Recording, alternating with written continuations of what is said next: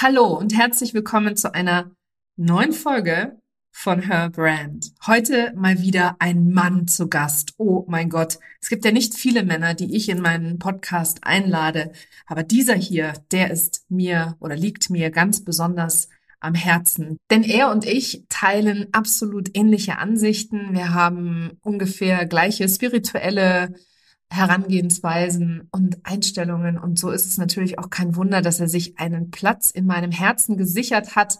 Ein absoluter Top-Coach, ein mega geiler Speaker und mit Abstand, glaube ich, der Mann mit der bezauberndsten Stimme, die ich je zu Gast hatte hier im Podcast.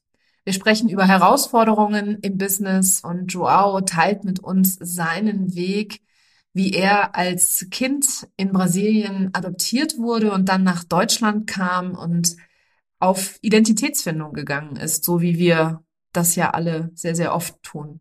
Eine absolut inspirierende Folge. Es ist einfach ein Geschenk, diesem Mann zuzuhören. Und ich weiß genau, dass du für dich und dein Business heute wieder so unfassbare Aha-Momente erleben wirst. Und ich freue mich darüber, dass ich dir diese präsentieren darf. Herzlich willkommen zu Her Brand, deinem Podcast für authentisches Personal Branding von innen nach außen. Ich bin Nicole Wien und ich helfe ehrgeizigen Unternehmerinnen wie dir, ihre wahre Persönlichkeit zu erkennen und selbstbewusst in ihrem Marketing zu verkörpern. Hier teile ich mein Wissen aus mehr als 18 Jahren Erfahrung. Was du bei mir sicher nicht findest, sind dieselben Marketingtrends, über die jeder redet. Dieser Podcast hilft dir, ein richtig erfolgreiches Business nach deinen Regeln zu kreieren. Mit dem Erfolg, den du dir so sehnlichst wünschst. Ohne mehr zu arbeiten oder dich und deine Lieben zu vernachlässigen. Schön, dass du da bist und los geht's. Lieber Joao, ich freue mich mega, dass du heute in meinem Podcast zu Gast bist, dass das geklappt hatte zwischen uns beiden. Einer der wenigen Männer, die ich eingeladen habe in meinen Podcast. Also eine große Ehre für dich. Ähm, ich weiß gar nicht, ob dir das so bewusst war, aber es ist tatsächlich so, dass Männer eher Mangelware in meinem Podcast sind, weil mein Podcast eben Frauen dient und ganz oft wir Frauen einfach gar nicht so sehr das so spannend finden, was Männer so dazu zu sagen zu ha haben, sondern eher spannend finden, was Frauen dazu zu sagen haben. Aber du hast eine wahnsinnig große Message, du hast ähm, ein wahnsinnig großes Warum und eine große Vision und darüber will ich mit dir heute auch ähm, im Detail sprechen. Bevor wir das allerdings tun, stell dich doch gerne einmal kurz meiner Community vor. Ja, erstmal vielen, vielen lieben Dank, Nicole, dass ich bei dir im Podcast sein darf. Ich fühle mich tatsächlich geehrt. Du hast ja, ähm, wie wir vorhin schon gesprochen haben, über 80 Prozent sind Frauen, die hier zuhören. Businessfrauen und Frauen, äh, die gerade anfangen. Und das finde ich mega spannend, dass es das gibt, weil es ist Mangelware. Und äh, ich bin dafür, dass genau die Frauen nach draußen kommen, denn es reicht langsam mit dieser männlichen Energie. Ähm, aber erstmal zu mir so ein bisschen, das war ja die Frage. Äh, ich bin João, bin 43 Jahre jung, bin in Brasilien geboren und bin irgendwann nach Deutschland gekommen, als ich fünf Jahre alt gewesen bin. Und äh, ja, bin hier groß geworden mit allen möglichen Dingen. Habe jetzt eine Familie, zwei Kinder, ähm, Haus beziehungsweise Wohnung und ein Hund dazu, also das typische Leben. Und irgendwann habe ich in meinem äh, im Laufe meines Lebens entschieden, dann doch Dinge anders zu machen, als ich sie gesehen habe. Und äh, heute bin ich ähm, jemand, der anderen Menschen hilft, auf die Beine zu, zu helfen, wenn er vorhat oder sie vorhat, etwas in ihrem Leben zu verändern, ähm, speziell auch im Bereich Business. Und ja, das bin ich, aber ich denke, wir gehen noch viel näher drauf ein und ich freue mich einfach hier zu sein. Ich bin mega gespannt. Wie bist du, also wieso, also erstmal die erste Frage, wieso von Brasilien nach Deutschland? Also was ist da, wie ist das zustande gekommen? Das wäre meine erste Frage, die ich mir gerade gestellt habe. Und die zweite ist, wie bist du dazu gekommen, Menschen zu helfen, dabei etwas zu verändern? Das sind so, ich weiß, das sind zwei riesengroße Fragen, ne? Ja, nee, also ich meine, das sind großartige, das sind großartige Fragen, einfach aus dem Grund, dass alles, was wir tun in unserem Leben, uns irgendwo bestimmt. Ähm, Entscheidungen, die wir treffen oder eben nicht treffen. Also Entscheidungen getroffen zu haben, nicht die Entscheidung zu treffen, ist ebenfalls eine Entscheidung zu treffen. Und meine Eltern, meine, ähm, meine leibliche Mutter hat eine Entscheidung getroffen, mich zur Adoption freizugeben. mit, äh, als sie schon schwanger gewesen ist mit mir, äh, weil sie 17 Jahre alt gewesen ist und unverheiratet, katholisch und gerade dabei war äh, zu studieren in der Schule, ähm, Universität in, in Brasilien, in Manaus, um genau zu sein. Ähm, und ja, da war es halt eben so, dass, äh, dass, dass sie bei einem Frauenarzt gewesen ist in äh, Minas de Gerais und lustigerweise der Frauenarzt der gleiche war wie der Frauenarzt meiner Adoptivmutter. Und meine Adoptivmutter konnte halt keine Kinder bekommen, weil sie ähm, ja vom Körper her das nicht nicht sollte scheinbar und hatte aber den Wunsch immer wieder geäußert, aus wieder ein zweites Kind zu bekommen. Und mein Bruder ist auch adoptiert, der ist älter als ich. In Deutschland ist er geboren worden und auch hier adoptiert worden. Ähm, und hat dann gesagt, okay, irgendwie uns, uns zieht es zu einem weiteren Kind. So hatte sie mit ihrem Frauenarzt gesprochen und er sagte nur, kein Problem, Sie könnten in zwei Wochen Mutter sein. Und dieses in zwei Wochen Mutter sein war eben ich in dem Fall. Und so kam es dazu, dass ich zu meinen Adoptiveltern kam, die acht Jahre lang in Deutschland, in Brasilien gelebt haben, äh, weil mein Adoptivvater dort bei der Höchst AG gearbeitet hat und äh, in Brasilien eben ein Farbenwerk äh, verantwortete, um das dort aufzubauen. Ähm, und so kam ich eben in diese Familie hinein und bin dort aufgewachsen, war im Kindergarten, habe Freunde gehabt.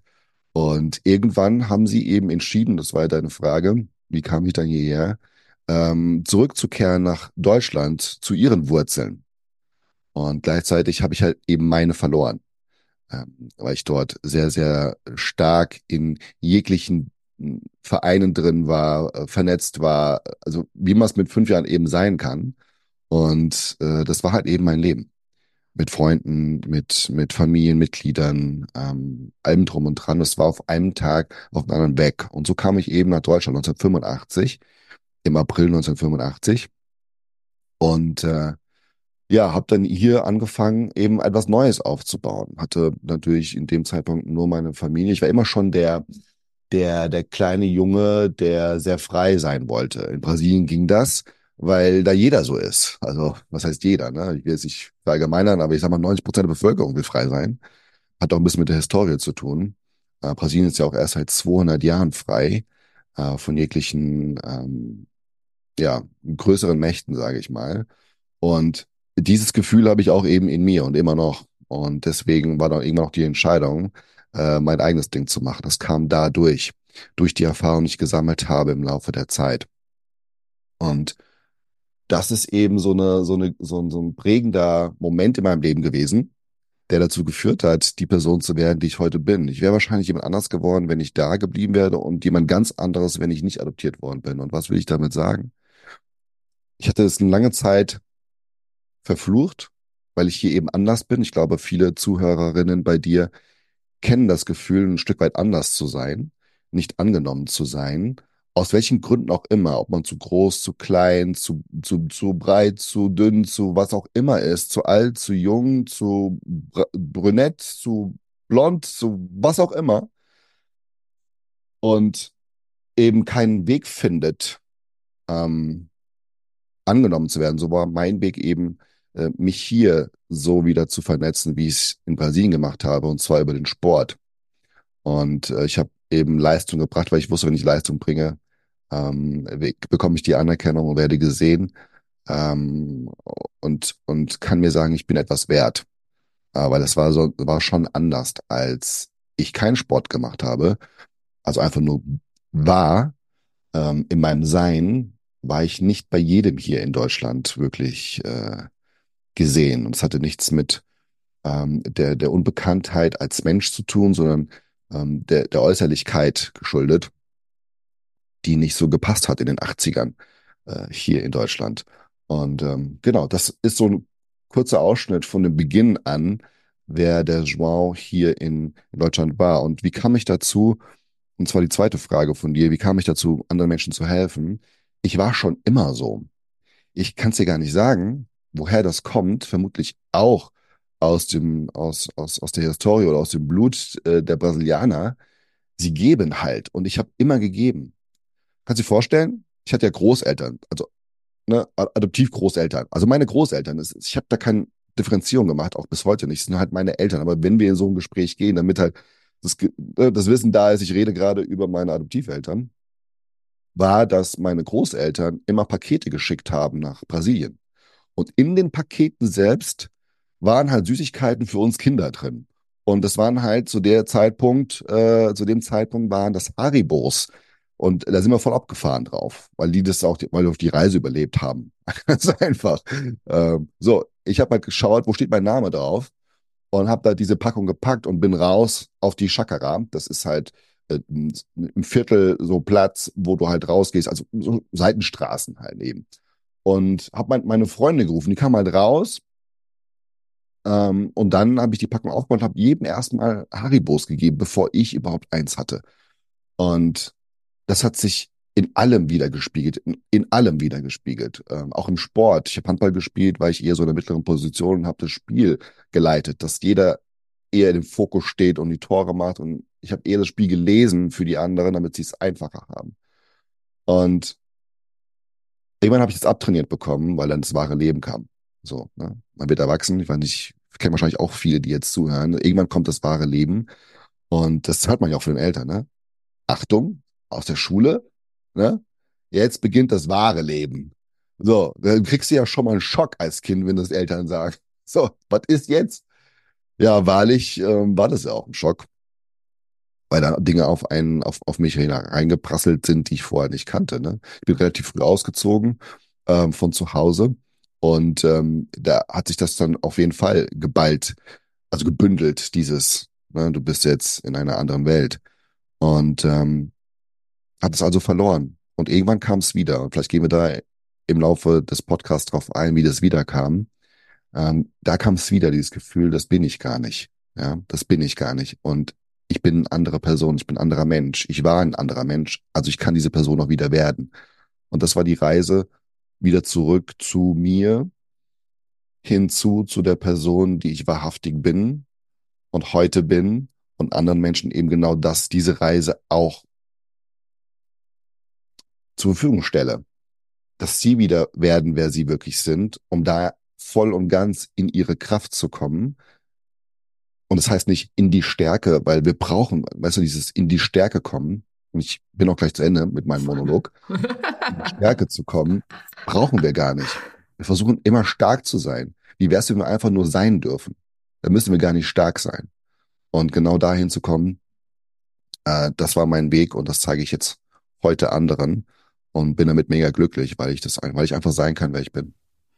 Und das äh, ist auch tatsächlich so die Verbindung zu, äh, zu dem, was, was, was ich mit meinen Menschen mache. Also ich begleite sie ähm, zurück zu sich selbst im Prinzip benenne ich anders, ist in der Betitelung was anderes, aber ist vom Ergebnis her dasselbe, weil auch ich eben daran glaube, dass wir, wir werden so, so, so vollkommen geboren und als pures Sein und dann passiert einfach ganz viel Konditionierung, ganz viele Erfahrungen, Erlebnisse, Glaubenssätze, Werte, ähm, das macht man so, äh, Sätze etc. Ähm, und wir, wir bewegen uns total weg von dem, wer wir eigentlich im Kern sind. Und ich finde das so wunderschön an meinen Kindern, die noch so nah dran sind an ihrem wahren Sein. Ähm, und das ist, wirst du mit, mit Sicherheit auch unterstreichen, dass du das auch so erlebst. Kinder sind einfach sowas Magisches, weil die einfach wirklich, die wissen 100 Prozent, wer sie sind. Und dann fängt die Welt an, ihnen zu erzählen, wer sie sind und wer sie sein können, wie groß, wo hoch oder etc. sie, sie gehen können oder was für sie möglich ist und was für sie nicht möglich ist. Und anders zu sein, habe ich früher immer tatsächlich als, ähm, als einen Fluch empfunden, als Kind vor allem in der Schule. Ähm, ich bin viel ausgegrenzt worden, viel gemobbt worden ähm, und ich habe mich immer, also ich habe mir immer gedacht, dass das dass ich reinpassen möchte, dass ich dazugehören will. Und dann habe ich Jahre damit verbracht, dazuzugehören, reinzupassen, nicht aufzufallen und dann wieder im, im, in älteren Jahren wieder wirklich einfach herauszustechen und wieder mir zu erlauben, das zu sein, was ich eigentlich in Wirklichkeit bin, nämlich jemand, der ähm, auch sowieso leuchtet. Ich bin, ich bin eine Leaderin vom Grundsatz her, habe das aber jahrelang unterdrückt, weil ich nicht, äh, weil ich gemocht werden wollte im Prinzip. Ne? Und das ist dann so interessant. Wir kommen irgendwann, glaube ich, im Leben an einen Punkt, wo wir nicht mehr ein Streben haben, weil wir alles erreicht haben. Du hast es vorhin auch zusammengefasst. Du hast zwei Kinder, hast einen Hund, hast ein Haus, wahrscheinlich auch eine Partnerin in irgendeiner Form oder eine Mutter dazu, ja. Und irgendwann kommen wir so an den Punkt, wo es dann so ist, so, und jetzt? Ja, was und jetzt? Und äh, in meinem Fall beispielsweise sind meine Eltern irgendwann gestorben und als meine Eltern gestorben waren, ähm, war für mich plötzlich so ein Vakuum da, dass ich gar nicht mehr wusste, warum ich eigentlich mein ganzes Leben lang so gerannt bin, so gehetzt bin. Und mich würde mal interessieren, ähm, wann war für dich der Zeitpunkt da, wo du wieder zurückgegangen bist zu dir selbst? Ja, das ist noch gar nicht so lange her tatsächlich, weil äh, ich habe halt ein bisschen Zeit gebraucht und ich glaube, das ist auch wichtig zu erkennen, dass wir Zeit brauchen. Ähm, weil meistens kommen genau diese Fragen auf, wenn vieles schon da ist im Leben und man sich die Frage stellt, was kommt da noch oder was ist da noch? Oder so viel angezogen hat an Negativität im Leben, dass man sich die Frage stellt, wie kann ich das ändern? Was gibt es da, was ich tun kann? Das ist ja meistens so ab Mitte 30, dass dann diese Sinnesfragen auch kommen. Und ähm, das war bei mir ebenfalls genau der Fall, dass ich mir dann die Frage gestellt habe, okay, warum lasse ich mich von dem Außen so stark beeinflussen, dass, dass ich, dass ich immer im Stress bin? Und ähm, woher kommt das? Und da habe ich mich auf den Weg gemacht, eben herauszufinden, wo in mir ich die Lösung finde. Ähm, bin also auf Seminare gegangen und das äh, erstmal auch um Fähigkeiten zu bekommen, um im Außen besser zu bestehen tatsächlich, um äh, das aufrecht zu erhalten, was ich Jahre über aufgebaut habe. Ja, viel Geld verdient, geile Autos gefahren und so weiter und da ist ja erstmal die Angst, das, das zu verlieren. Ja? Nicht mal irgendwie gestresst zu sein, sondern die Angst, das kann ich jetzt nicht mehr haben irgendwann, wenn ich, wenn ich weiterhin so gestresst bin. Und also habe ich eher mir so Fähigkeiten angeeignet, wie, wie kann ich besser verkaufen, äh, wie kann ich besser mit Menschen umgehen. Also habe dann Verkaufstrainings besucht, noch und nöcher. Und das war ja auch, war auch super, war auch, war auch richtig gut. Das kann ich heute nutzen letztendlich. Also alles hat seinen Sinn. Ähm, aber dann fing es an, wirklich in die Tiefe zu gehen. Also Glaubenssätze, was du gesagt hast, äh, da dran zu gehen und mal den Spiegel vorzuhalten und mich zu fragen, was mache ich eigentlich, dass das so ist? Wie es ist. Es kommt ja nicht vom Außen, das Außen reagiert ja nur auf mich. Das, ich bin ja eine Schwingung, ich bin ja Energie, das weiß ich heute. Damals wusste ich das nicht. Ähm, dass wenn ich nach außen in einer Form schwinge, also spreche oder ähm, mich bewege, mit Energie da bin, mit, mit Kraft vielleicht auch da bin, um, um jemanden zu motivieren oder zu inspirieren, dass dadurch eine Veränderung erwirkt wird im Außen und dadurch auch das Leben für mich sich verändert, weil die Menschen sich verändern in dem Fall. Und das wusste ich aber zu dem Zeitpunkt nicht. Also ging ich da rein, um das aufzulösen, um diesen Mut zu haben, überhaupt rauszugehen. Ich habe überhaupt gar nicht gesprochen, wirklich. Ich war im Vertrieb rein theoretisch total falsch. Ich war auch eher so der, der, der, der Farmer am Ende äh, gewesen, eine ganze Zeit lang, um Unternehmen, die schon da waren, ihnen das zu geben. Da kam man wieder zu diesem Helfersyndrom, äh, wo ich Menschen halt helfen kann, noch, noch mehr für sich zu erwirken durch die Produkte und Dienstleistungen. Also das war sehr, sehr gut. Aber es war so der Punkt, ich bin da, ich bin nicht zufrieden damit, ich bin nicht glücklich geworden damit, ich war nicht, ähm, ich war nicht bei mir und das habe hab ich gemerkt, wenn ich nach Hause gekommen bin. Ich, vielleicht merken, wissen das auch oder, oder, oder fühlen das auch die Zuhörerinnen bei dir, dass wenn du nach Hause kommst, irgendwie bist du da im reellen Leben und spürst, fuck, was ist eigentlich? Ich war doch gerade voll anders im Job und jetzt bin ich hier und irgendwie ist, ist es wahr. Und so war es bei mir. Und ich dachte, das kann nicht sein. Also habe ich Kurse belegt, ähm, neurowissenschaftliche Kurse. Ich habe NLP Practitioner, NLP Master gemacht, ähm, Hypnotherapist und so weiter und so fort, um einfach so deep in meinen Kopf reinzukommen. Ich bin so ein Denker. Ich kann mich ja selber so manipulieren, dass ich Dinge nicht mache. Ähm, Einfach nur, weil ich, keine Ahnung, ja, weil Angst davor oder einfach zu sagen, mir hat es ja damals schon gereicht zu wissen, dass ich es könnte, um in diese kurzzeitige Befriedigung zu kommen. Nur habe ich gemerkt, dass wenn ich dann nicht gehe und es umsetze, ich eine volle Breitseite bekomme vom Leben. Und das war, das war richtig, richtig crazy. Ja, und da kam es natürlich mehr und mehr eben mit mir ähm, in, in Diskussion gegangen bin, in Kommunikation gegangen bin. Ich habe Glaubenssätze aufgelöst. Ich bin zurückgereist in so einem Timelab äh, zu meiner Geburt und mit meiner, mit meiner leiblichen Mutter und habe da vieles auflösen können. Und im Gehirn ist es ja egal, ob es real ist oder nicht real ist. Ähm, äh, das, was du machst, ist für den, für den Körper und für, für den Kopf ja ähm, die Wahrheit. Und so habe ich viele Ängste verloren und ähm, habe mehr Möglichkeiten auf einmal gesehen, mehr Perspektiven gesehen für mich. Und da war es dann nur noch der Schritt zu sagen, ich fange an, aktiv mein, mein Umfeld zu verändern, indem ich wahrhaftig jetzt mich traue, so zu sein, wie ich es gefühlt habe, dass ich sein darf und soll und will. Und ja, dementsprechend war ich dann nicht mehr leise habe nicht an meine Klappe gehalten. Weißt du, früher war ich so, als ich hierher kam, noch bis zum jugendlichen Alter war ich so der der Rebell, ja. Ich habe einfach auch meine Meinung gesagt, weil äh, ein Schutzschild war das im Grunde auch, um nicht so angreifbar zu sein, ja. Wurde ja rassistisch angegangen, diskriminiert, ausgegrenzt und irgendwann schaltet der Körper halt eben auf Schutzmodus und ähm, gibt dann dem Außen das, was er glaubt, was du bist. Und das loszulassen es war so ein Segen, das war eine Maske fallen zu lassen. Wirklich der zu sein und nicht seinen Mund, Mund zu halten, aber nicht in der negativen Art und Weise oder aggressiven Art und Weise, sondern vielmehr in, in der liebevollen. Weißt du, weil ich glaube, dass die Liebe die höchste Energieform ist, wo wir in eine Veränderung kommen können. Und ich habe es erleben dürfen, dass es eben genauso ist. Und das war der Moment, wo ich sagte, krass, jetzt reicht's. Das war so mit, mit 34, als das Ganze anfing mit Persönlichkeitsentwicklung. Ähm, also vor, was haben wir, sieben, äh, vor sieben, acht Jahren ungefähr jetzt angefangen damit. Und dann habe ich eben gegoogelt, ne? Dann hört's ja nicht auf. Also du googelst ja dann alles.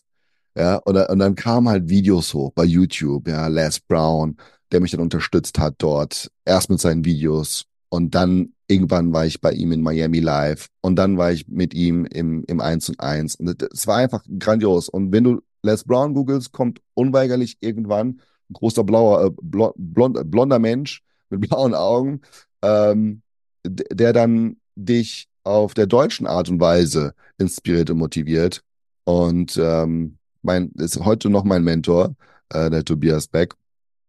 Und das hat mich dann er hat mir gezeigt, die beiden im Grunde, dass ich sprechen darf und wie ich sprechen kann, damit andere Menschen verstehen, wer ich bin und andere und dadurch andere Menschen verstehen, wer sie sind. Und da fing alles an. Dann bin ich dort in Kurse gegangen, in Seminare gegangen. Dann entstand mein Buch, das Sortenfreibuch, wo es genau darum geht, um das Anderssein für sich anzunehmen, wie du sagtest, als Geschenk, als, als Tool, als Hilfsmittel. Viele versuchen ja anders zu sein, damit sie überhaupt erkannt werden oder äh, äh, gesehen werden. Ähm, die Menschen, die so sind, ich sag jetzt mal, ähm, wie ich oder viele andere, die ein bisschen abgespaced sind, sind ja schon anders. Die brauchen gar nicht mehr, die müssen nur das nutzen. Und das war dann so der Befreiungsschlag. Dann kam alles. Ich habe einfach zu allem am Ende Ja gesagt, was meine Entwicklung anging. Ähm, bewusst entschieden, die Dinge zu machen die ich vorher nie gemacht habe und wo ich riesen Angst hatte, weil ich wollte diese Angst verlieren. Und das ging nur, wenn ich durch die Angst gehe. Und dann kamen Dinge, ich kann, also das, das ist da unglaublich. Da kann ich Geschichten erzählen. Ähm, vielleicht kommen wir dazu noch.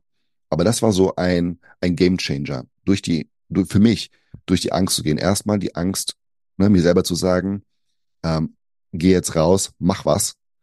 Ja, mach deine Buchtour, schreib das Buch, gründe dein Unternehmen, gründe Unternehmen, helfe anderen Menschen, Unternehmen zu gründen, mach Festivals, Online-Summits habe ich durchgeführt.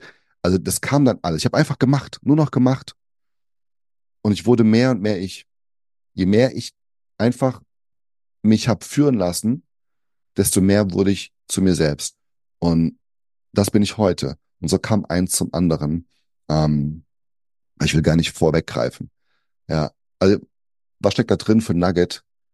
Mh, sich, sich einfach mal die, die Zeit zu geben, zu reflektieren, wenn man ist, was man schon gemacht hat, wer man schon gewesen ist früher, sich da zurückzubesinnen, reinzufühlen, wie waren die Emotionen, will ich die wieder haben und, und dann den Mut zu haben, einen kleinen Schritt zu wagen, einen kleinen. Weißt du, wir sagen immer 100 Prozent geben. Das ist, sind keine 100 Prozent geben. Du brauchst eigentlich nur ein Prozent mehr als jetzt. Wenn du 50 Prozent schon gibst, du brauchst eigentlich nur 51 Prozent. Das ist schon mehr als vorher. Und das sind schon, wenn du es willst, 100 Prozent. Es sind nicht 100, es sind immer ein Prozent mehr geben. Und das, glaube ich, kann jeder, wenn er will. Und vor allen Dingen die Hörerinnen bei dir, die ja sowieso mit dir arbeiten, die geben ja auf jeden Fall 51 Prozent, also ein Prozent mehr immer. Und äh, darum geht's. Das ist die Veränderung. Das ist wie beim Flugzeug, wenn du das ein Prozent äh, verstellst. Das, ich meine, dieses Beispiel kennen wir alle, aber es ist einfach so, so plakat, also ne, das, das sieht man einfach förmlich. Wenn du es ein Prozent diesen Automaten verstellst im Flugzeug, landest du wo ganz anders. Da brauchst du kein 100 Prozent verstellen. Brauchst du nicht. Mhm. Und äh, das ist, also bei meinen Frauen ist es tatsächlich eher so, dass die, die geben immer 150 Prozent und die haben eine Herausforderung mit dem Nehmen und beziehungsweise mit dem sich selber äh, die Sauerstoffmaske zuerst aufsetzen, bevor sie allen anderen helfen. Also das hast du ja vorhin auch schon angesprochen, das Helfersyndrom. Da möchte ich mich selber gar nicht ausnehmen. Ich bin auch jemand, der sofort reingesprungen ist in der Vergangenheit, ohne Rücksicht auf Verluste und vor allem ohne Rücksicht auf sich selber und die eigenen Bedürfnisse. Und da ähm, Bewusstsein zu erlangen und das dann bewusst anders zu entscheiden und ein bisschen zurückzunehmen, was immer noch mehr ist, als die meisten Menschen geben werden oder würden, äh, und sich einfach selber mal ähm, für sie um sich selber zu kümmern. Das ist halt so das, das Thema, was, was ich bei vielen, vielen Frauen sehe. Wie ist das denn bei dir gewesen, wenn du sagst, Helfersyndrom ist auch so da ins, ne, schön den anderen erstmal helfen? Weil dienen ist ja was ganz Großartiges. Ich diene ja auch leidenschaftlich gerne. Nur wenn du dich selber, dich, also dich halt nicht um dich selber kümmerst, dann brennst du dich eben aus. Ja. In Voll. dem Dienen. Und das ist dann die andere Bandbreite. Also das ist das, das andere Extrem, ja. Ja. Dienen ist das Großartigste, was du machen kannst. Und äh, das ist auch das, wo ich gerade drin stecke. Ähm, das heißt drin stecke. Ich stecke nicht drin, sondern ich, ich, ich ich, ich schwimme und schwebe und bin glücklich da drin. Ähm, da, deswegen habe ich ja auch eine gemeinnützige UG gegründet, um genau da das ausleben zu können und zu dürfen, ähm, so wie ich es möchte und andere Menschen auf der Welt eben zu unterstützen und zu helfen. Nichtsdestotrotz gebe ich dir vollkommen recht, du musst auch an dich denken. Und ähm, es, es geht alles, es ist halt ein großer, großer Energieaufwand, um das auch zu machen. Und dieser Energieaufwand ist halt erstmal bei dir. Das heißt, für dich zu sorgen, in allererster Instanz, was du angesprochen hast, vollkommen richtig, erst die Sauerstoffmaske dir aufziehen, damit du ganz vielen anderen helfen kannst am Ende. Andersherum kannst du vielleicht zwei, drei, bevor dir die Luft ausgeht, helfen. Das wäre egoistisch. Deshalb ist der erste Schritt, erstmal bei dir anzufangen und da was aufzubauen. Grundsätzlich. Ähm, bei mir ist dieses Helfersyndrom immer noch da, weil ich will das auch gar nicht weghaben, weil das bin ich. Und äh, warum soll ich mich verleugnen? Und deshalb habe ich verschiedene Business aufgebaut. Einmal, um ähm, mir die Möglichkeit zu geben, eben das andere Business aufzubauen und das auch in der Art und Weise zu führen, äh, dass alle, die daran partizipieren, auch glücklich werden. Es ist ein Prozess, es ist immer ein Prozess. Und 150 Prozent zu geben, klar brennst du dann aus. Also das hatte ich mit 22, als ich auf einmal zum Arzt ging und sagte, sie haben Burnout. Ähm, das wird nichts mehr. Sie sollten aufhören, mit dem zu arbeiten oder 23 sollten aufhören, so zu arbeiten, äh, wie sie es gerade tun. Ja, gegen die Werte. Und das ist es halt eben. Gegen die Werte zu arbeiten ist so stressvoll. Du hast so einen großen Widerstand, weil du Dinge machst, weil du glaubst, du brauchst das, um weiß ich nicht, zu leben, um dir etwas leisten zu können und glaubst, du hast es einmal gelernt und musst es immer machen in diesem Kontext. Und dann, klar, wenn du in diesen Kampf gehst, ja, dann doch da etwas draus zu machen oder für dich etwas zu machen, aber gleichzeitig auch dort weiterhin 100 Prozent zu geben, dann ist klar, dass du 50 Prozent draufsetzen musst, um deins nach vorne zu heben. Jetzt, was ich immer gerne sage in dem Kontext ist, stell dir einfach mal vor, das sind wirklich Menschen, die da stehen. Deine Arbeit ist ein Mensch, dein, dein, du bist ein Mensch und deine Freiberuflichkeit, die du jetzt startest, ist ein Mensch. Einfach nur mal wirklich manifestieren, visualisieren, wahrhaftig, das sind Personen. Jetzt sagst du der einen Person dazu, ich will gerne eine Beziehung mit dir haben, aber ich habe eigentlich nur 50 Prozent Zeit für dich. Das kann man selber sich mal fragen. Hast du dann Lust überhaupt mit dem überhaupt in irgendeiner Art und Weise zusammen zu sein? Klar, es gibt Arrangements, die man machen kann. Aber das ist halt nur für die kurze Zeit. Das ist so ein Peak und dann geht's wieder runter. Dauerhaft etwas zu implementieren bedeutet, Konzentration auf einer Sache zu haben. Und das zu 100 Prozent. Und, oder wenn ich sage 51 Prozent, ein Prozent mehr auf jeden Fall als vorher. Und das ist so vorweg etwas für sich zu entscheiden. Wer bin ich? Was will ich? Wie will ich leben? Wie soll mein Leben aussehen? Mit wem will ich mich treffen? Wie will ich denken? Was will ich essen? Wo will ich leben? Wo will ich hinreisen? Was will ich entdecken? Diese ganzen Lebensfragen sich einmal zu stellen und dann die Antwort abzufragen oder sie zu eruieren und festzustellen, dass am Ende ganz wenig übrig bleibt, was ich eigentlich brauche, um das jetzt schon zu haben. Und dann kommt die Entscheidung. Und die Entscheidung kann durchaus wehtun. Und dieses Wehtun ist ja dann dieser Stress. Aber dieses Wehtun heißt ja auch nur, dass ich noch nicht bereit bin dafür, in die komplette Selbstliebe zu gehen, für mich selbst eine Entscheidung zu treffen, weil ich in diesem Leben, weil ich hier bin, etwas für mich haben möchte, erleben möchte, erfahren möchte, was mir gut tut. Und ich bin auf einen spirituellen Weg gegangen irgendwann in den letzten zwei Jahren und bin da auch noch nicht zu Ende. Wir werden auch nicht zu Ende sein. Darum geht's ja auch nicht. Es geht nur darum, was will ich im Leben erfahren? Diese Frage habe ich mir gestellt, also wurde mir gestellt. Jetzt ist am Wochenende wieder, da war ich ähm, auf einem Retreat gewesen, Bewusstseinserweiterungsretreat, sehr interessant, kann ich jedem nur empfehlen. Ist, was will ich erfahren in diesem Leben? Und all das, was ich in diesem Leben erfahren möchte, auch wenn ich es nicht ausspreche, sondern nur denke, werde ich es erhalten und bekommen. Das heißt, wenn ich sage, ich brauche 150 Prozent Energie, werde ich vermutlich auch Dinge bekommen im Außen, die dazu führen, dass ich 150 Prozent Energie geben muss. Und da ist die Frage, wieso? Wozu? Also, wieso kann ich nicht sagen, ich will das, ich will das, ich will das einfach in Freude haben, so wie ich bin? Und das habe ich mir, diese Frage habe ich mir einfach gestellt im Laufe der Zeit. Es war so einfach und so leicht früher. Wieso muss es jetzt so schwer sein? Muss es nicht. Es ist eine Grundsatzentscheidung. Wie will ich leben? Was will ich haben? Was will ich tun? Wie will ich denken? Und in dieser Art und Weise zu agieren. Stelle ich fest, dass ich so, dass ich die Dinge nicht bekomme, dann ist die Zeit noch nicht reif, um diese Dinge zu erhalten.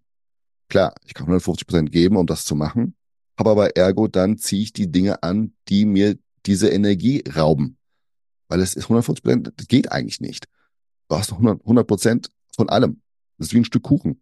Das heißt, du brauchst eigentlich ein zweites Stück Kuchen dazu. So, dann bist du, ne, das, das ist rein bildlich gesehen eigentlich nicht möglich.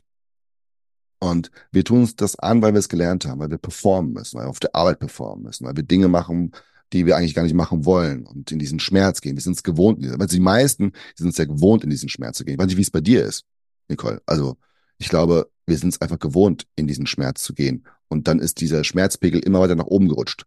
Ja. Und irgendwann merken wir den, den Schmerz, der vorher so stark war, nicht mehr, weil das ist ja normal, dass wir einen ganz anderen ähm, Peak brauchen von Schmerz. Und so geht es immer weit, immer höher. Das ist eine never-ending Story. Und dann macht es irgendwann, gibt's einen Cut-Ups. Und das war bei mir eben der Fall. Schon in jungen Jahren. Gott sei Dank in jungen Jahren. Weil ich dann erkannt habe, dass es nicht mehr so weitergeht. Und das wünscht niemandem. Meistens wollen die Menschen es selbst erfahren.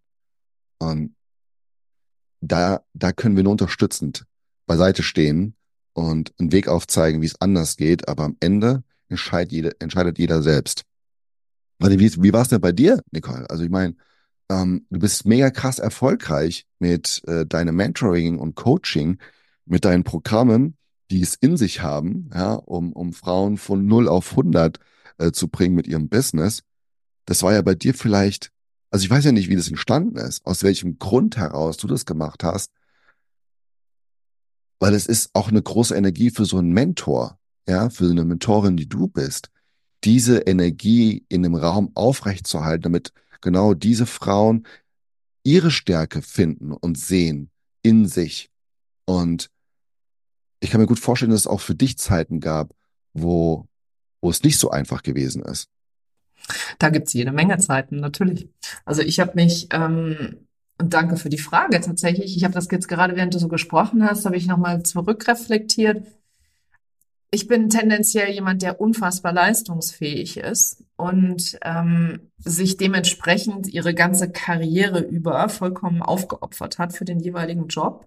Und ich habe von Anfang an sowohl etwas studiert als auch etwas gearbeitet, was ich gar nicht studieren wollte, was ich gar nicht arbeiten wollte. Also ich habe BWL mit Schwerpunkt Marketing studiert, weil mein Vater, yeah, ja, genau, weil mein Vater der Meinung war, dass das eine gute Idee ist. Ja, also du bist kreativ, aber malen kannst du nicht. Also Architekt, Architektur fällt aus. Ja, dann äh, wie wär's denn mit Marketing? Ich habe da, das gehört, das ist total gut. Ja, mach das mal. Und ähm, ja, da ich keine Banklehre machen wollte, ähm, ich wollte eigentlich mit 16 wollte ich ähm, Altenpflegerin werden oder Behindertenpflegerin. Und dann hat mein Vater mir vorgerechnet, was ich damit für ein maximal, wenn ich ausgelernt habe und ein paar Jahre Erfahrung habe, was ich maximal an ähm, Geld damit verdienen kann, netto und wie dann mein Leben aussehen würde. Also er hat mir eine Zukunft gezeichnet, die nicht sonderlich erstrebenswert war und hat mir dann eben das sehr schmackhaft gemacht, dass ich doch besser doch BWL studieren soll, dass ich damit weiterkommen kann, dass ich auch Abitur machen soll, weil ich wollte eigentlich auch mit der Schule aufhören, wollte gar kein Abi machen. Und so bin ich, wie viele das eben auch machen, einfach dem gefolgt, weil ich keine bessere Idee hatte, keine andere Idee hatte. Ich habe dann mit Anfang 20 in New York gelebt, ich habe in, in, Amerika studiert, habe dann mit Anfang 20 in New York gelebt und dort wollte ich dann Schauspielerin werden. Habe ich dann am Lee Strasberg Institute habe ich ähm, Schauspielunterricht genommen und fand das total toll. Und zwei Gespräche mit meinem Vater, brotlose Kunst, ähm, da wirst du nie auf irgendeinen grünen Zweig kommen, lass das mal lieber wieder. Dann war ich bei, keine Ahnung, fünf Castings, habe da nur Absagen gekriegt und mir gedacht, na gut, vielleicht hat er recht. Ja, vielleicht habe ich kein Talent dafür. Ja, also ganz offensichtlich. Und bin. Selbsterfüllende Prophezeiung. Ja, ja, ist auch wirklich so. Und bin dann einfach da geblieben. Und habe das dann auch nicht mehr weiter hinterfragt. Ich habe in der Formel 1 gearbeitet, das fand er natürlich toll, ja, fand er super spannend. Also du siehst, das ist sehr, sehr männlich geprägt gewesen, nicht nur meine Entscheidungen von meinem Vater geführt, wenn du so willst, sondern auch, ähm, ich bin dann nachher auch nur in männlichen Industrien gewesen. Und als ich Mutter geworden bin, hat sich für mich grundlegend was verändert. Und das hat aber sehr lange gebraucht, bis ich das verstanden habe, was sich da verändert hat. Weil ich dachte immer, dass sich gar nichts ändern würde. Ich werde halt einfach Mutter. Punkt dass ich aber dadurch plötzlich ein ganz anderer Mensch bin und die Bedürfnisse eines anderen Menschen vor meine eigenen setze, das war mir in dem Fall gar nicht so klar. Und ich habe so ein bisschen mein Selbstbewusstsein, meine Identität, meine Klarheit über mich selber am Kreissaal abgegeben und ähm, habe diese Mutterrolle voll und ganz ausgefüllt und parallel dazu eben meiner Karriere weitergefolgt, weil ich hatte bis dahin schon eine immense Karriere aufgebaut, ja, als Leitungs- oder Führungs Kraft im amerikanischen Großunternehmen, das ist genau das, was du eben gesagt hast, das gibt man nicht leicht auf. Da lässt man nicht einfach so von los. Und ich habe da festgehalten dran bis ans Rande des Burnouts tatsächlich und ähm, habe mich irgendwann gefragt, was ich eigentlich will. Aber so richtig deutlich gefragt, was ich will und wer ich bin, habe ich erst nach dem Tod. Mein, als ist mein Vater gestorben vor acht Jahren und dann ist meine Mutter vor fünf Jahren gestorben. Und das war der Zeitpunkt, wo ich erstmal nur funktioniert habe aufgrund der Trauer und allem drum und dran. Äh, aber so, so vor zwei, drei Jahren habe ich angefangen, mir die Frage zu stellen, was will ich eigentlich? Wer bin ich eigentlich noch? Wenn ich alle, alle meine Rollen ablege, ja, die Rolle der, der Angestellten, die Rolle der Mutter, die Rolle der Ehefrau, die Rolle der Tochter, die ich ja losgeworden bin aufgrund von meinen Eltern, die nicht mehr da waren. Und ich finde es total schade, dass wir so einen Moment brauchen, wo wir eben an unsere Grenzen kommen, um aufzuhören zu warten. Zu warten darauf, dass irgendetwas passiert, dass irgendeine Promotion kommt, irgendein Mann kommt, im Fall einer, ich bin ja eine Frau, ich habe immer darauf gewartet, dass ein Mann kommt, den ich heirate, mit dem ich Kinder kriege, als Ende von irgendetwas dabei war es ja erst der Anfang, wenn du so willst, ja. Und so geht es ja nicht nur Frauen, so geht es ja Männern auch. Männer warten darauf, dass sie die nächste, die nächste, den nächsten Schritt gehen können in der Karriere, dass sie das größere Auto, das größere Haus, die schönere Frau. Äh, wir haben das ja gleich, ja. Das ist ja nicht etwas, was nur Frauen haben, dass sie warten, sondern das tun eben auch Männer ganz, ganz oft und ganz viel. Und wir glauben, dass wir dann ganz viel tun müssen, um das zu bekommen, auf das, was wir warten. Und dabei ist ja jetzt alles schon da. Du hast gerade das so schön beschrieben. Dir war irgendwann klar, dass du gar nicht so viel brauchst, ja. um das jetzt schon zu leben. Im Grunde warten wir auf, auf die Liebe, auf das Fühlen der Liebe. Geil. Und das, das mit dem Vater kenne ich tatsächlich sehr, sehr gut. Ähm, Dadurch wurde ich noch stärker ein Rebell und habe dann die Dinge gemacht, die ich machen wollte. Und das hat dann eben auch dazu geführt, dass viele Fehler gekommen sind. Selbsterfüllende Prophezeiung, du sagst es, ne? Wenn dann der Mensch, zu dem du aufschaust, sagst, das schaffst du nicht oder das bringt nichts, dann wird auch dein Unterbewusstsein das als wahrhaft nehmen, ja, und Wahrhaftigkeit einfach sehen und du wirst es dann auch erfüllen, sozusagen, ja, bewusst oder unbewusst. Das ist echt, echt krass. Aber im Grunde wollen wir alle geliebt werden auf eine Art, Art und Weise. Wir wollen gesehen werden, wir wollen gewertschätzt werden, ähm, anerkannt werden und das, das nicht mal einfach nur einfach nur fühlen. Es muss ja gar nicht so dauerhaft sein, auf Schulter geklopft zu bekommen, proaktiv irgendwas zu machen, sondern dieses Umfeld an sich, wo man angenommen wird, wie man ist und geliebt wird, wie man ist, mit diesen Gedanken, mit diesen Ideen, mit mit diesen ja Möglichkeiten, die da sind, die man gerne nutzen möchte dass wir einfach ein Umfeld haben, das sagt, cool, ey, mach das. Ich feiere dich, wenn du das machst. Das ist großartig, dass du das machst. Und dann da sind, wenn es vielleicht nicht funktioniert, ja. Aber wenn du jemanden hast in deinem Umfeld, die dich einfach auffangen, dann ist das so leicht auf einmal, das, das anzugehen, du selbst zu sein und dann auch zum Ziel zu kommen. Es ist so erstrebenswert. Und das führt mich zum einen Punkt, dieser Erkenntnis, wo du sagtest gerade, äh, wir brauchen immer den Moment, wo wir dann äh, eine Entscheidung treffen. Ich glaube da nicht mehr so dran. Ja, es ist wahrhaftig so, aber es gibt so viele Möglichkeiten, sich, sich nicht solch einen Moment auszusuchen, so den schlimmsten Moment, sondern wahrhaftig reinzugehen. Also, wie gesagt, ich war am Wochenende auf einem Seminar gewesen. Ähm, das ging über drei Tage. Und das war so tiefe Prozesse mit Hilfsmitteln. Ähm, es, ich kann es ja nicht, also ich bin noch mal gewachsen in, in, in dem Inneren und noch, noch tiefer reingekommen und noch näher dran gekommen an, an, an mein Ich.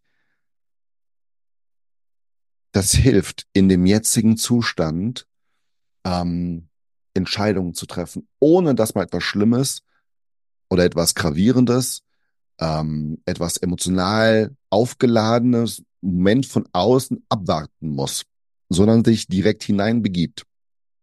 Also manchmal, äh, äh, also in meiner Vergangenheit sind viele Menschen schon gestorben, die meine Freunde äh, sind, ähm, auf tragische Art und Weise oder selbstbestimmt. Und jedes Mal habe ich etwas geändert. Und dann eine lange Zeit nichts mehr einfach geändert. Und das ist so traurig. Das ist das, was du gerade gesagt hast. Darauf zu warten, dass etwas passiert, um dann den Grund zu finden und dann die Erlaubnis zu haben, vielleicht sogar auch dann zu begründen, wenn andere dich fragen, warum du das machst. Es ist, ich weiß nicht. Davon wollte ich mich einfach komplett distanzieren. Ich wollte es selbstverantwortlich machen. Weißt du, du gibst ja sonst die Verantwortung anderen wieder ab. Und selbstverantwortlich zu sein, für die fürs eigene Leben, für die Entscheidung. Und es gibt so viele Möglichkeiten ähm, mittlerweile, die auch öffentlich sind, die zugänglich sind, um genau das zu erleben, um da durchzugehen, um für sich den Mut zu bekommen, vielleicht auch oder, die, die, die, das Verständnis zu erhalten oder in das Gefühl zu gehen, ich kann das, ich darf es, ich bin es, ähm, ich verstecke mich nicht mehr. Das führt aber zu einem Punkt und das sage ich immer wieder, weil es wichtig ist. Ohne, ohne dem gehe ich von keinem Gespräch raus, ist, das alles, was du aufgebaut hast in deinem Leben, hast du aufgebaut in deinem alten Bewusstsein. Menschen hast du angezogen durch ein altes Bewusstsein. Dein Umfeld hast du kreiert durch ein altes Bewusstsein. Wenn jetzt dein Bewusstsein sich verändert, weil du etwas machst oder eine, eine, eine Situation gekommen ist, verändert sich dein Bewusstsein, deine, deine Art und Weise zu handeln, deine Art und Weise zu sprechen, je nachdem, wie tragisch es gewesen ist. Je, je emotional aufgeladen ist, desto stärker die Veränderung. Bedeutet das dann auch das Umfeld möglicherweise langsam dann nicht mehr passt, weil du dich veränderst. Dadurch verändert sich das Umfeld, indem sie sagen, du hast dich aber verändert. Du bist aber anders.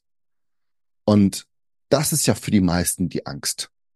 Die Angst, dann nicht mehr wieder zu etwas zu gehören. Und da sage ich, das andere, das Neue kommt. Für, für das neue Bewusstsein. Weil es Menschen gibt, die auf dieser Ebene schwingen, die dieses Bewusstsein ebenfalls haben und die dieses Verständnis haben, diese Gedanken in diesem neuen Bewusstsein haben was dann wieder ein, ein Raum gibt mit Menschen, wo du angesehen wirst, wo du, wo du anerkannt bist, wo du gewertschätzt wirst, wo du geliebt wirst und zwar so, wie du dann in diesem Moment bist. Und das ist, das muss man wissen, egal was man macht. Und das, die meisten wahrscheinlich, die das hören, die bei dir auch im Mentoring sind, für, für ihr Business zu gründen, werden es jetzt schon feststellen. Dass andere sagen, ey, bist du irre, jetzt in der Zeit selbstständig zu werden. Oder, ja klar, wo sind denn schon die Millionen, die du jetzt hier versprochen hast zu machen? Ja, wo ist denn das Produkt? Wo sind denn jetzt hier deine Instagram Reels, um die du alle machen wolltest? Äh, wo sind denn deine 120.000 Follower? Ja, ihr kennt die ganzen Sprüche. Ähm, gerade bei Frauen extrem schwierig, wenn dann der Mann irgendwie sagt, ja, jetzt habe ich hier investiert, äh, wo ist denn das Return on Invest? Ja, wo, wo ist das denn bitte schön? Ja, jetzt, jetzt hier, bring mal, bring, bring mal jetzt Ergebnisse, ja. Ich habe, vor einem Monat hast du schon angefangen. Ja, hast 10k ausgegeben oder 100k je nach Programmgröße. Ja? Und wo ist denn das Ergebnis? Zeig mal. Und das ist es. Diese diese eine Entscheidung, etwas für sich zu tun, hat schon Auswirkungen aufs Außen. Das kannst du dir vorstellen, um aber dieses, wenn du es wieder als Mensch siehst, dieses Business, wieder als Person, den du jetzt Aufmerksamkeit gibst, wenn du da dich hinwendest und dort, wie du vorhin gesagt hast, ich nehme das einfach deine Zahl, 150 Prozent da reingibst, wird das groß werden und wird Menschen anziehen, die eben genau sich darin befinden. Im Umkehrschluss werden halt die Menschen auf der alten Seite, bekommen die weniger Aufmerksamkeit. Und beides zusammen zu behalten, das ist dieser Widerstand. Das sind diese ungleichen Schwingungen, die da herrschen, weil das schwingt anders, 100.000 Euro im Monat zu, zu haben, als jetzt nur zweieinhalbtausend Euro als Angestellte. Das schwingt halt anders. Ja, Menschen reden anders. Die unterhalten sich, also die, die verhalten sich anders. Die reisen woanders hin. Die, die sprechen mit anderen Menschen. Das ist also Ungleichgewicht. Und das darf man wissen. Und um das auszugleichen, gibt es Momente, gibt es Seminare, die dich daraufhin begleiten. Vom Körper her. Da ist kein, kein, kein Technikwissen, wie machst du jetzt äh, ChatGPT, darum geht's nicht. Da gibt's die Programme für, für Businessgründung. Aber um sich als Mensch, geistig, da kann ich empfehlen, da mal reinzugehen, um um diese Leichtigkeit zu bekommen, zu wissen, nee, Baby, I'm the new person here. Ich liebe mein Leben, ich liebe mich und komm klar mit mir, so wie ich bin. Ich bin immer noch bei dir in Liebe und sei in Liebe mit mir, wenn, ja, das ist keine Wenn-Dann-Formel. Es ist einfach, ich bin, ich bin so, wie ich bin jetzt hier. Liebe mich oder liebe mich nicht. Aber ich liebe mich. Ja, wunder, aber ich liebe mich, genau, wunder, wunderschön an der Stelle. Das Ding ist, ich finde halt, wenn jemand ein Business Starter ist zum Beispiel, ähm, dann hast du ganz andere Herausforderungen, als wenn du schon ein, zwei, drei Jahre dabei bist und die Dinge nicht so funktionieren, wie du dir das vielleicht vorstellst, oder du spürst, dass halt einfach noch viel, viel mehr geht. Ne? Und die Frauen, mit denen ich beispielsweise am allerliebsten arbeite und auch am allererfolgreichsten, sind die, die durch dieses erste Jahr gegangen sind, schon längst ähm, und die wissen, also erstmal grundsätzlich, wie es funktioniert und die nicht mehr so ganz in diesem, in diesem soll, wie soll ich sagen, in diesem strategischen Wald feststecken, sondern die schon verstanden haben, wie grundsätzlich äh, man ein Business, wie, wie man ein Business führt oder dass, dass ein Business zum Beispiel Sichtbarkeit beinhaltet und so weiter. Also ich erkläre meinen Frauen nicht mehr, dass Sichtbarkeit, Sichtbarkeit dazugehört zum Erfolg. Und bei mir sind halt die Frauen ganz klar eben mit dem, was du gerade beschrieben hast, da passieren die größten Shifts, ja, weil wenn du mal so ein Jahr alles hast, ja, hast eine Website, hast einen Social Media Kanal, hast eine Newsletterliste, ähm, hast eben verstanden, dass du regelmäßig sichtbar sein solltest, ähm, damit die Leute auch dich erkennen können, finden können, deine Ecken und Kanten zeigen, ist dann die Herausforderung. Auffallen mit dem, was ich tue, was ich anbiete, Ecken und Kanten zeigen, damit Menschen an dir hängen bleiben können, ist so viel schwieriger als jetzt mach mal drei Postings in der Woche und am Montag redest du über deine Tools und am Mittwoch redest du über deine Werte und am Freitag redest du über, keine Ahnung, den Hund und die Katze und die Kinder und so weiter und so fort, um das einmal abzufrühstücken, was du so an, an Wissen hast, ne, so, wenn wir so zum Beispiel uns Content-Strategien oder so weiter und so weiter angucken, sondern wirklich, sprich doch mal Klartext.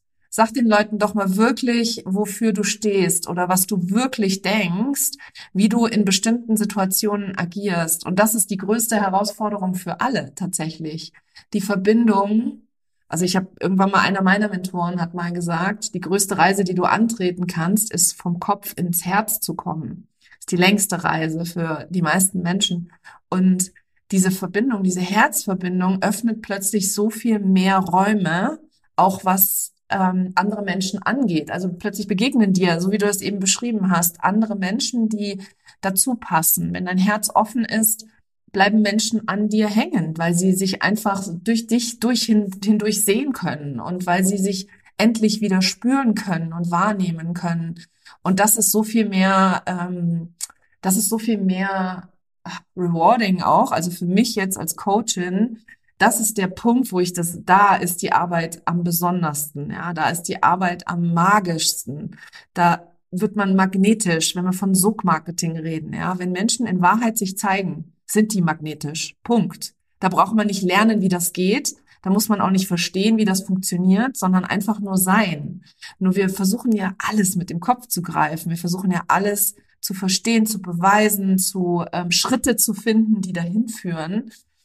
Und ähm, du hast ja eine Veranstaltung und darauf möchte ich ganz gerne jetzt einmal hinaus. Du hast ja eine Veranstaltung auch wieder im nächsten Jahr, die hat dieses Jahr schon stattgefunden, wo du einen Leitsatz gewählt hast, der auch mich sehr äh, stark beschäftigt oder bewegt, nämlich dieses The World Needs You, also die Welt braucht dich, die Menschen brauchen dich.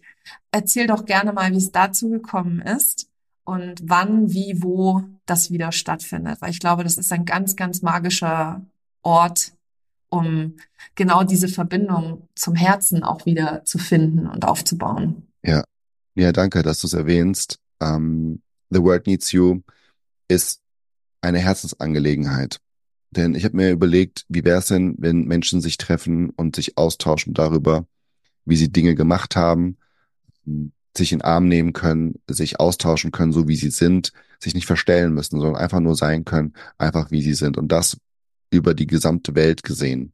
Deswegen The World Needs You. Und entstanden ist es durch ähm, Gespräche mit meinem Team, weil wir vorhatten, mit dem Buch, was ich geschrieben hatte, nochmal auf Tour zu gehen. Und dann kam irgendwann so die Idee raus, wie wäre es, wenn wenn wir ein Festival machen, wo sich alle Menschen treffen, statt jetzt durch die Städte zu tingeln mit dem Buch, ein, ein Ort zu kreieren, an dem alle Menschen kommen können. Und so ist es entstanden. Und ich glaube auch, dass jeder etwas dazu beitragen kann, weißt du? Jeder hat etwas in sich, was dem anderen Menschen auf der, auf der Welt oder auch Nachbarn weiterhelfen kann.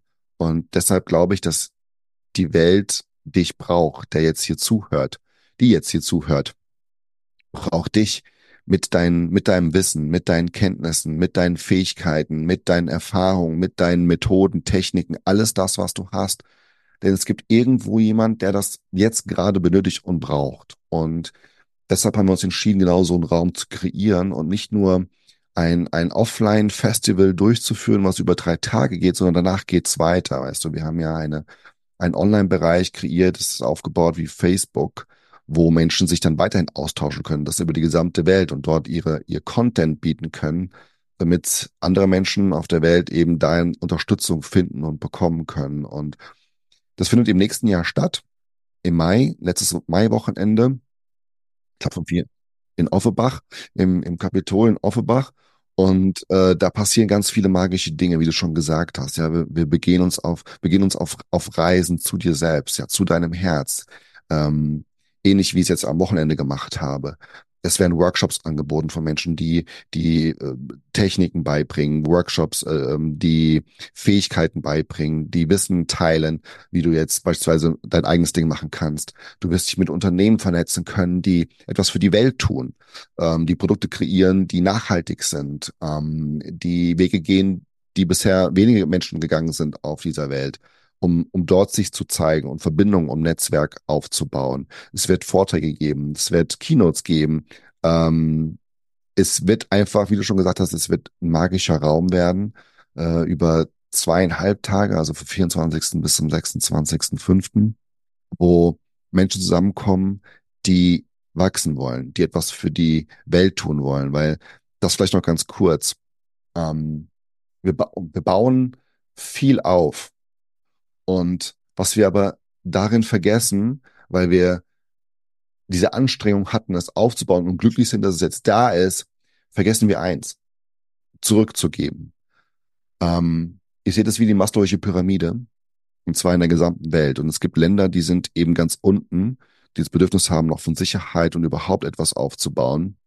Wir in Deutschland, der westlichen Welt, sind an der vorletzten Position, also oben an der Spitze angelangt, Richtung Selbstverwirklichung ich rede jetzt global von, von dem Land oder von, von äh, dem Kontinent, nicht von der einzelnen Person. Darin befindet sich natürlich auch nochmal ein Unterschied.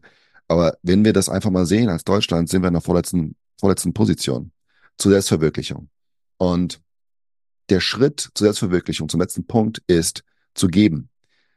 Das ist der letzte Punkt, der, der dazu führt, in diese absolute Fülle zu kommen und Dankbarkeit zu kommen, in diesen Fluss zu kommen von ich, ich bekomme, ich erhalte, weil Unternehmen zu gründen bedeutet nur eins, dass du gibst. Viele sagen, du bist ja kein, kein soziales Unternehmen. Ich behaupte doch, weil du ein Produkt kreierst, um es anderen zu geben. Und sie geben dir dafür etwas zurück.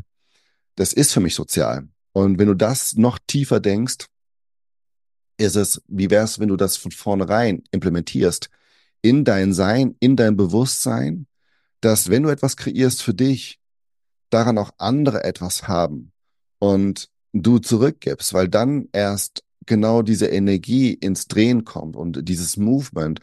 Und das ist eben die Intention dahinter, dass wir Menschen dazu befähigen, genau da reinzugehen und zu sagen, wow, ich, ich kann was für mich tun und gleichzeitig tue ich, weil ich dieses Produkt, diese Dienstleistung, diesen Service erstellt habe, was für andere. Und die geben etwas zurück. Und das, was da zurückkommt, ist etwas mehr zurückkommen, gebe ich Menschen, die nichts haben, damit sie wachsen. Durch das Wachstum der anderen wiederum etwas zurückgeführt wird zu dir. Und deshalb The World Needs You. Und das funktioniert gerade auch. Das haben wir implementiert. Und ähm, die, ich sag mal, die erste Tochter von The World Needs You ist jetzt in, Schwe in der Schweiz, im nächsten Jahr im März. Es wird in Österreich ein, ein Upcoming davon geben von The World Needs You. Unternehmen sind dadurch entstanden bereits schon, die ebenfalls geben, ähm, in monetärer Art und Weise zurückbekommen und durch das monetäre, was sie erhalten haben, wieder zurückgeben, in sozialer Art und Weise zurückgeben. Und ähm, das wollen wir eben weltweit haben. Ja, also wir haben ja Projekte, die wir dadurch unterstützen. Ähm, vier Projekte in Tansania, wo wir ähm, zum einen Frauen empowern, dass sie die, die Möglichkeit bekommen, ähm, eben äh, zu arbeiten, ihre eigene Plantage zu haben. Wir unterstützen Farmer, äh, ähm, Kaffeefarmer mit ihrer Plantage. Wir unterstützen ein Waisenhaus mit 30 Kindern und sechs Erzieherinnen. Ähm, wir unterstützen Schule, damit Education äh, dort gemacht wird. Und zwar nicht das typische Mathe, sondern das Leben ähm, dort gelehrt wird. Wie schaffen sie es, mit den Mitteln, die sie haben, ein Leben zu kreieren, was sie jetzt noch nicht haben? Und das durch, durch dieses Momentum, was aufgebaut worden ist, können wir eben anderen Menschen helfen. Und ähm, so kommt alles zusammen. Und da entsteht noch ganz, ganz viel mehr. Das wird aber jetzt den Podcast sprengen. ja, also deine, deine Vision und auch deine Mission ist einfach wahnsinnig äh, schön und so wunderschön groß auch. Und ähm, deine Legacy, die du damit hinterlassen kannst, ist äh, auch einfach, also ich kann das ganz klar sehen, wenn du auch darüber sprichst, wie du das auch wie du dafür auch brennst für das Thema. Und ich pack das auf jeden Fall für alle, die die zuhören, ähm, in die Show Notes auch nochmal auch den Link zu dir und deinem äh, Social Media Kanal auf Instagram. Wenn ihr müsst unbedingt Joao folgen und auch zu dieser Veranstaltung einfach gehen. Ähm, ich werde da auch sein, wenn sich das in meinen Kalender fügen lässt fürs kommende Jahr. Ich wollte dieses Jahr schon dabei sein, aber das war ein bisschen kurzfristig. Deswegen bin ich da, als ich darauf aufmerksam geworden bin, hat das leider nicht mehr ganz gepasst. Aber für nächstes Jahr habe ich es auf jeden Fall fest vor und ähm, wir sind am Ende unseres Podcasts angekommen. Wir haben jetzt eine ja. Stunde miteinander geredet, Joao. Ich wow. hätte noch zwei Stunden mit dir quatschen können. Aber hier an dieser Stelle, ich glaube, es ist eine der längsten Folgen, die ich je aufgenommen habe, ähm, mit einem Gast. Äh, und das wirklich, das sagt schon einiges aus. Hier war, das war so ein unglaublich tiefes Gespräch. Mich hat das jetzt nicht überrascht. Äh, ich glaube, dass wir beide sehr schnell, sehr tief uns unterhalten können und äh, das wunderschön. Also vielen Dank, dass du dir die Zeit genommen hast, hier in den Podcast zu kommen, auch über dein Herzensprojekt zu sprechen, die, den Menschen die Möglichkeit zu geben, dich besser kennenzulernen, herauszufinden, wer du bist und was dich ausmacht. Und ähm, ich kann euch nur empfehlen, folgt auf jeden Fall Joao auf seinem, so auf seinen Social Media Kanälen. Und wenn euch diese Folge auch nur ansatzweise in irgendeine Richtung inspiriert hat oder ihr einen Aha-Moment hattet, dann bitte verlinkt doch Joao und mich in eurer Story bei Instagram und lasst uns wissen, dass es euch beeindruckt, verändert, äh, Augen geöffnet, Horizont erweitert, mit Herz verbunden etc. hat, damit auch wir beide wissen, dass unsere Zeit ähm, ja wertvoll genutzt worden ist und anderen weiterhilft. Vielen Dank, Joao, dass du heute hier warst. Ich danke dir ähm, Nicole, dafür für deine Einladung hier sein zu dürfen und zu deinen Zuhörerinnen zu sprechen. Und auch hier, ich kann empfehlen, nicht nur diese Folge zu hören, sondern alle Folgen zu hören, die hier auf dem Podcast sind. Ähm, denn du kannst immer etwas mitnehmen, ob es ein Wort ist oder ein Satz ist. Und Nicole hat die Gabe, so viel rauszugeben, damit es einfacher ist, für dich den nächsten Schritt zu gehen. Ich habe dich ja auch kennenlernen dürfen, noch, ähm, noch anders, bei, bei Seminaren und ich kann nur sagen, sie hat ein ganz, ganz großes Herz. Sie hat die Möglichkeit, dich in, in, die hat Möglichkeit, dich zu sehen, so wie du bist und dir zur Unterstützung beiseite zu stehen mit äh, dem, was du vorhast zu tun und äh, gibt dir eine ganz, ganz große Hilfe und ist dir eine ganz große Stütze. So zumindestens für mich. Ähm, dafür möchte ich dir auf diesem Wege auch herzlich danken. Ich schätze das sehr, dass du gibst, dass du dienst außerhalb deines Business anderen Menschen groß zu werden. Und das zeigt auch, wo es hingehen darf für uns alle hier, wenn wir anfangen zu geben. Das ist das neue Haben. Und danke, Satz. dass ich hier sein durfte. Ein wundervoller Abschluss. Geben ist das neue Haben. Ich liebe es. Großartig. Ich danke dir. Das war sie, die heutige Episode von Her Brand. Wenn sie dir gefallen hat und wenn du gerne anderen weiterhilfst, dann teile diese Episode auch mit Unternehmerinnen, die meine Tipps und Inhalte ebenfalls gebrauchen können. Wenn du den Podcast in deiner Community teilst, dann vergiss nicht, mich zu verlinken. Vielen Dank, dass du heute dabei warst und bis zum nächsten Mal.